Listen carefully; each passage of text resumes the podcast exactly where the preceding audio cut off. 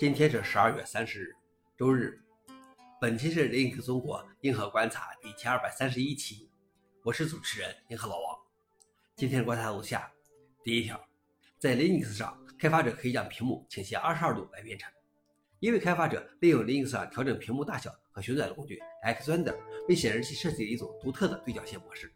他发现向左倾斜二十二度是在三十二比九宽高比显示器上进行软件开发的理想角度。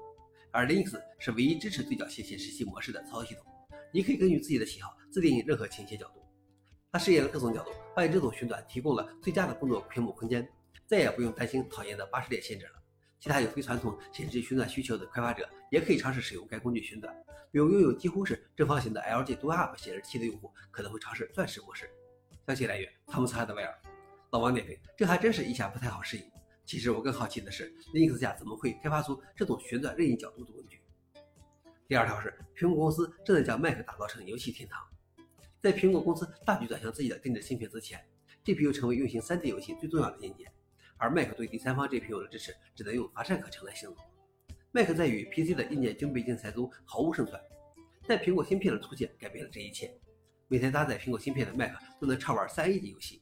M1、M2 和现在 M3 都极大地提高了图形性能。不只是性能问题，苹果公司以前与 Mac 游戏开发商的分歧，归根到底是不支持特定的计算机硬件，而苹果芯片则以统一的硬件平台重新开始。不仅是开发商更容易创建 Mac 游戏，而且还能使这些游戏在其他苹果硬件上运行。一旦一款游戏是为一个苹果平台设计的，那么将其移植到另外两个平台也是一个简单的过程。消息来源：Reverse。老王点评：所以我以后可以用 Mac 玩游戏了。最后一条是，微软准备推出下一代人工智能 PC。微软正在对其 Surface Pro 和 Surface Laptop 产品线进行重大更新，将配备下一代神经处理单元 NPU 芯片，并首次提供英特尔和 ARM 两种版本。这些新设备将作为微软首款真正的下一代人工智能 PC 上市，将于明年春季发布。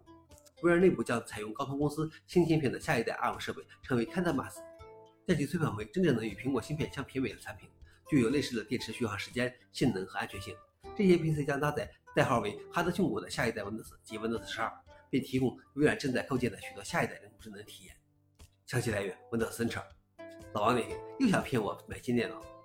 以上就是今天的硬核观察。想了解视频的详情，请访问随附链接。谢谢大家，我们明天见。